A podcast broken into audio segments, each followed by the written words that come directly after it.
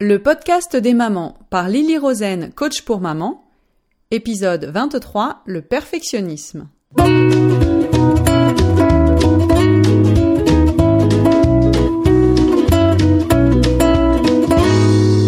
Le podcast des mamans, c'est pour tous ceux qui s'intéressent à la famille. Parce qu'une famille heureuse passe par une maman heureuse et qu'être une maman heureuse, ça s'apprend.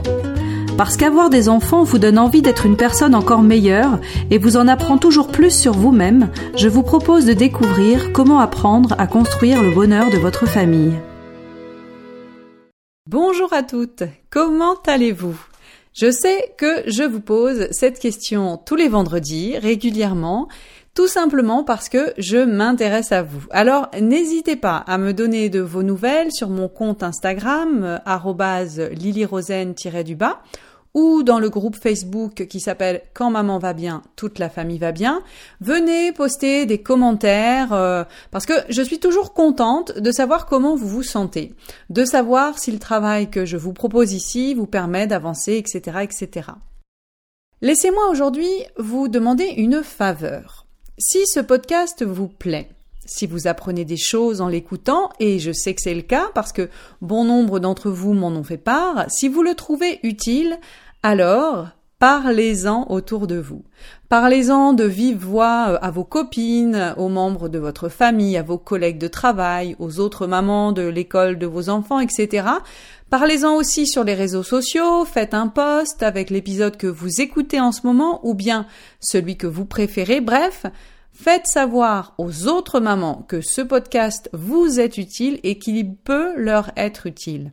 Vous leur rendrez certainement service et vous me rendrez service à moi aussi par la même occasion parce que j'aspire vraiment à diffuser ce concept de coaching pour maman le plus largement possible.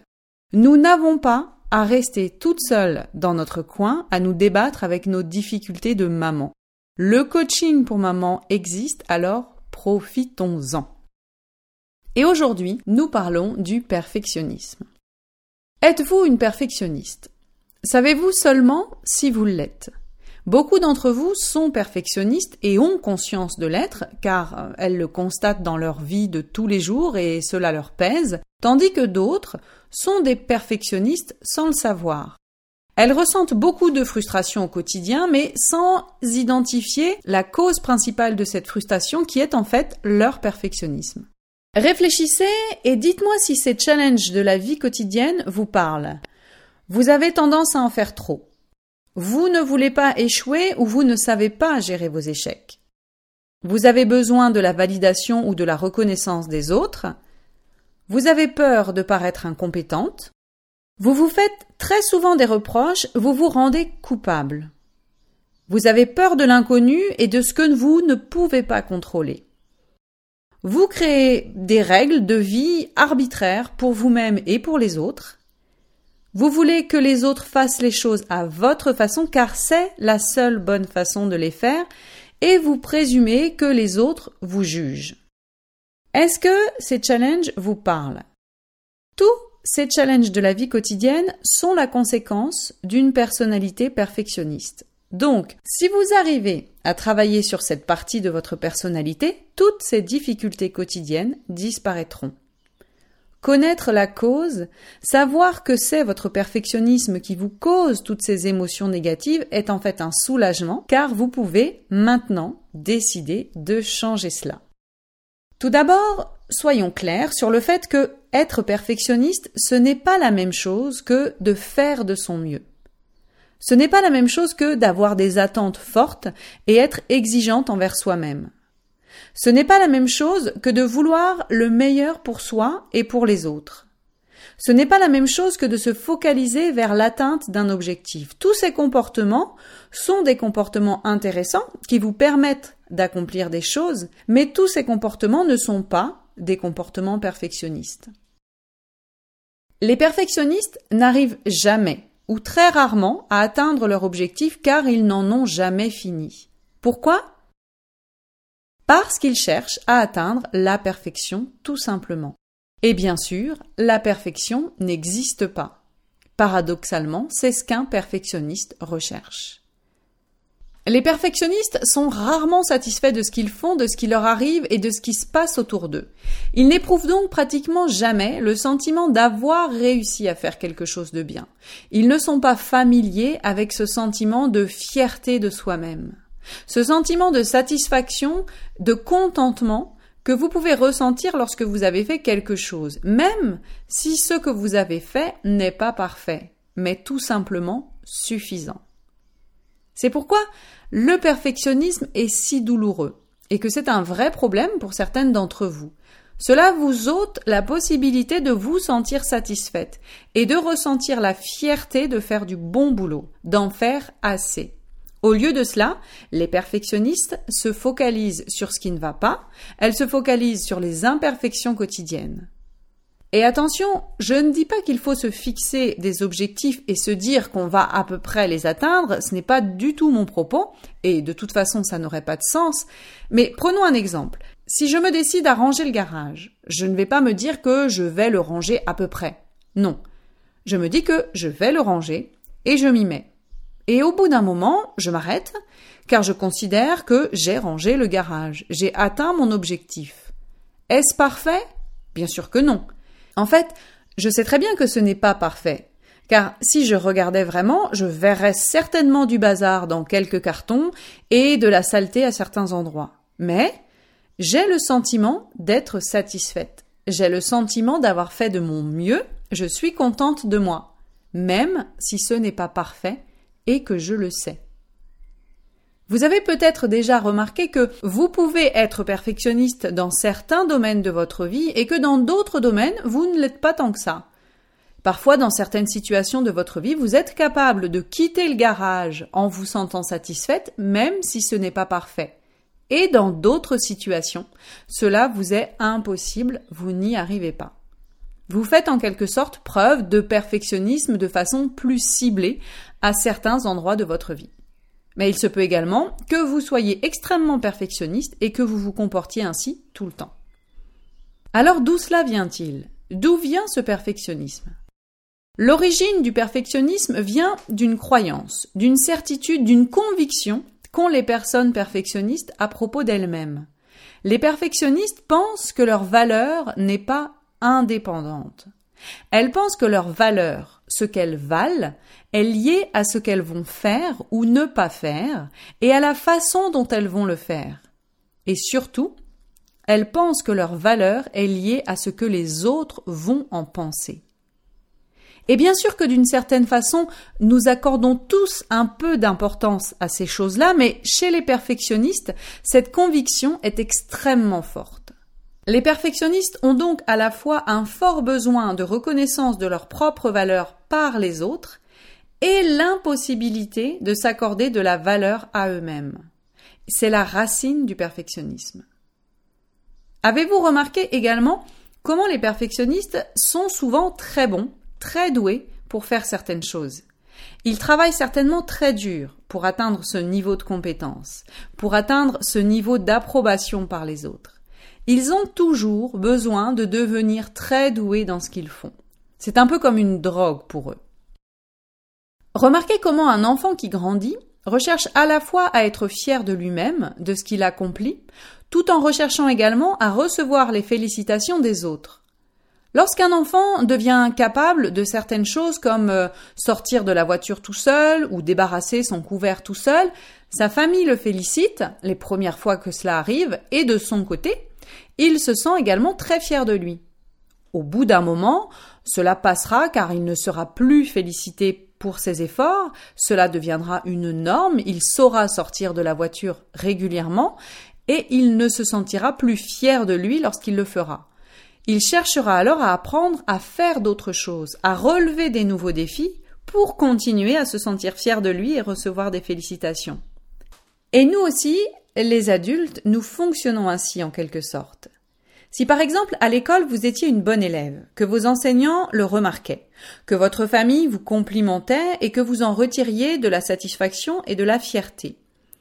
Lorsque cela est devenu une norme pour vous et pour les autres, quand tout le monde, vous y compris, a arrêté de trouver cela extraordinaire, peut-être alors avez-vous commencé à chercher cette fierté et ces félicitations ailleurs Est-il possible que vous en soyez arrivé à un point où la perfection est ce dont vous avez besoin pour vous sentir bien à propos de vous-même? Hmm, qu'en pensez-vous?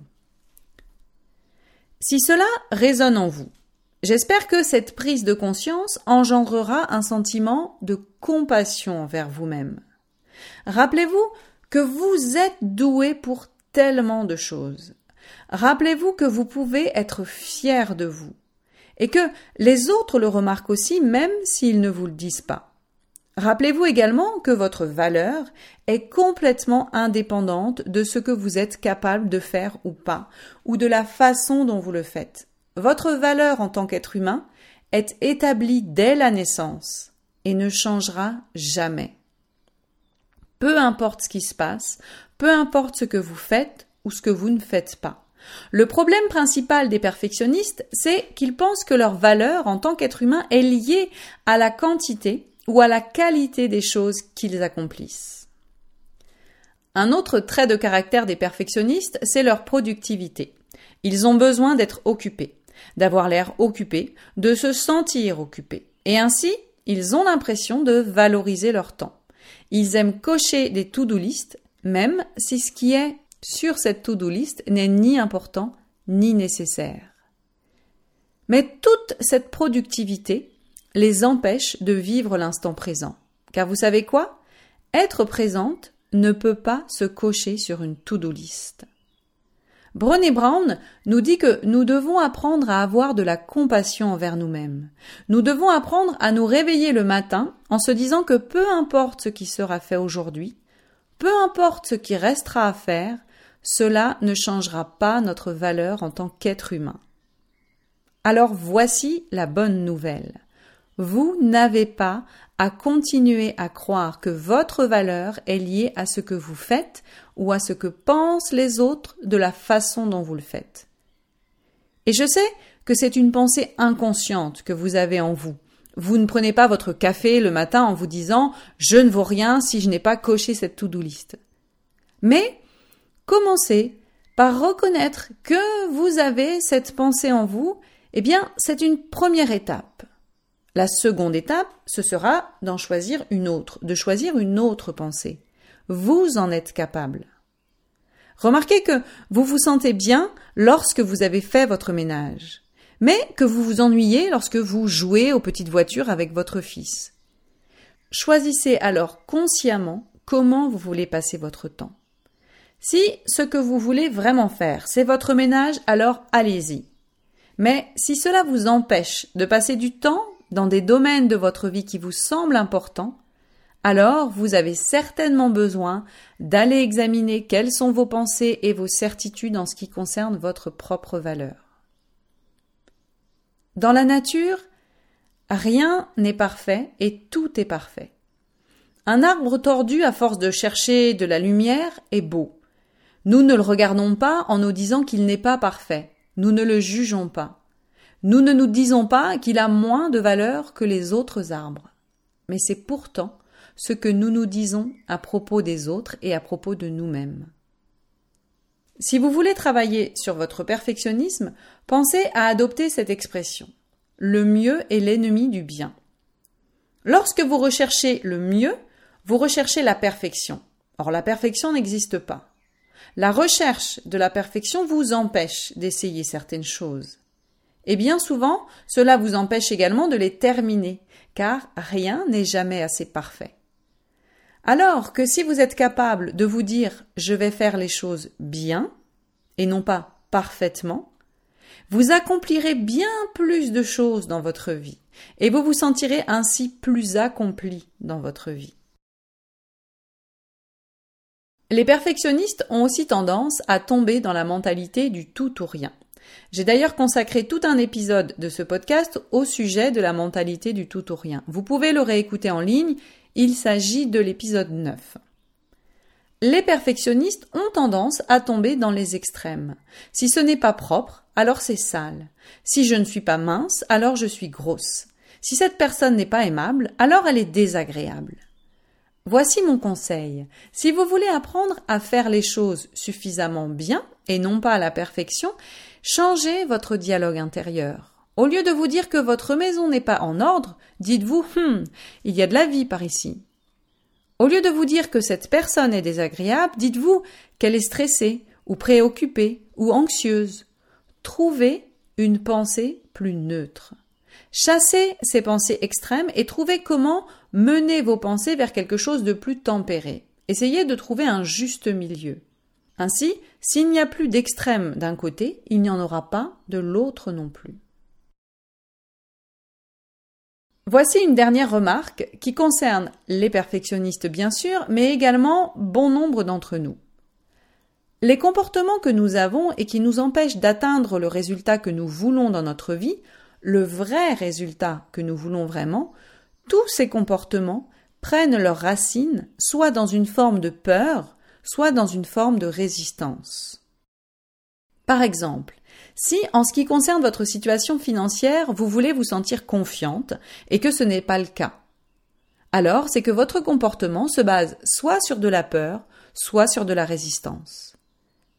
Si certaines de vos relations avec vos proches ne vous conviennent pas aujourd'hui, alors c'est que vous avez soit de la peur, soit une forme de résistance à l'esprit. Et je sais que vous êtes en train de vous dire bah non, euh, pour moi c'est pas le cas, c'est pas du tout ce qui se passe, c'est ma famille qui est impossible à vivre et c'est pour ça que je n'ai pas de bonne relation avec eux. Ou encore, non, c'est parce que nous n'avons pas eu de chance avec mon mari. Financièrement parlant, c'est pour ça que je ne suis pas sereine. Lui n'arrive pas à avoir un emploi stable et je n'arrive pas à trouver un travail bien rémunéré. C'est pour ça que je me sens ainsi. Et je sais que cela vous semble être la vérité. Je sais également que vous ne voulez pas m'entendre dire que tout cela est simplement causé par une peur ou une résistance que vous avez à l'esprit. Mais vous pouvez vous dire qu'en fait, tout cela, c'est plutôt une bonne nouvelle, car toutes vos peurs et vos résistances relèvent de votre contrôle. C'est vous qui créez ce résultat que vous avez aujourd'hui dans votre vie. Donc, c'est également vous qui avez la possibilité de le changer. Qu'est-ce que la peur? La peur, c'est, comme je l'ai dit tout à l'heure, lié à l'idée que notre valeur n'est pas indépendante de ce que nous faisons ou du regard que les autres ont sur nous. Quand nous avons peur, nous oublions que notre valeur à tous, en tant qu'être humain, est établie dès la naissance. Par exemple, quand nous regardons un bébé, nous ne nous disons pas hum, vivement qu'il ait un diplôme celui-là ou bien réussi quelque chose dans sa vie et à ce moment-là, ce bébé aura de la valeur. Non, Jamais. Peu importe ce que nous faisons ou ce que nous ne faisons pas, nous aurons toujours la même valeur à la fin de la journée. Peu importe également que les autres nous donnent de la reconnaissance ou une forme de validation, nous aurons toujours la même valeur, car cette valeur est établie dès notre naissance. Qu'est-ce que la résistance? La résistance a à voir avec les choses qui vous arrivent. Résister, c'est passer son temps à se disputer dans votre tête avec les choses telles qu'elles sont, ou avec le comportement des autres tel qu'il est. Alors que ce sont des choses sur lesquelles vous n'avez pas de prise. Vous vous dites par exemple Je n'arrive pas à croire qu'il fasse cela. Il devrait faire ceci, c'est son rôle. Je n'arrive pas à croire qu'elle me dise cela. Elle ne devrait pas me dire ça. Ou encore, je ne devrais pas avoir à gérer ça. Ce n'est pas juste ce qui m'arrive. Je ne mérite pas ça. Ma vie n'est pas telle qu'elle devrait être. La résistance, c'est une souffrance inutile que vous vous créez. C'est se battre avec la réalité telle qu'elle est au lieu d'apprendre à l'accepter. Les perfectionnistes ont du mal à accepter la réalité telle qu'elle est car pour eux, accepter, c'est renoncer à quelque chose. Elles se disent si j'accepte que les choses n'ont pas à être parfaites, alors ce que je fais en vérité, c'est que j'abandonne et je ne vais pas au bout des choses. Mais savez-vous qu'il est beaucoup plus difficile d'accepter la réalité que de se dire qu'on abandonne? Être, capable d'accepter requiert un travail sur soi. Accepter la réalité, c'est comprendre qu'en fait, il n'y a rien d'anormal, que les choses sont comme elles doivent être et que tout se passe comme cela doit se passer. C'est difficile à faire, mais croyez-moi, cela vous apportera de la sérénité. Alors, voici votre travail pour la semaine à venir. Y a-t-il des domaines dans votre vie dans lesquels vous agissez à partir d'une forme de peur ou à partir d'une forme de résistance? Essayez d'identifier ces domaines. Trouvez aussi des exemples de situations concrètes dans votre vie où vous observez cela. Et faites-en une liste. Et je pourrais vous coacher concrètement vis-à-vis -vis de ces situations de la vie quotidienne si vous le voulez en réservant une mini-session sur mon site je crois au maman.com. J'offre trois mini-sessions de coaching gratuites par semaine. N'hésitez pas à réserver la vôtre. Voilà pour l'épisode d'aujourd'hui. N'oubliez pas de parler du podcast des mamans autour de vous. Je compte sur vous. Prenez soin de vous et à la semaine prochaine.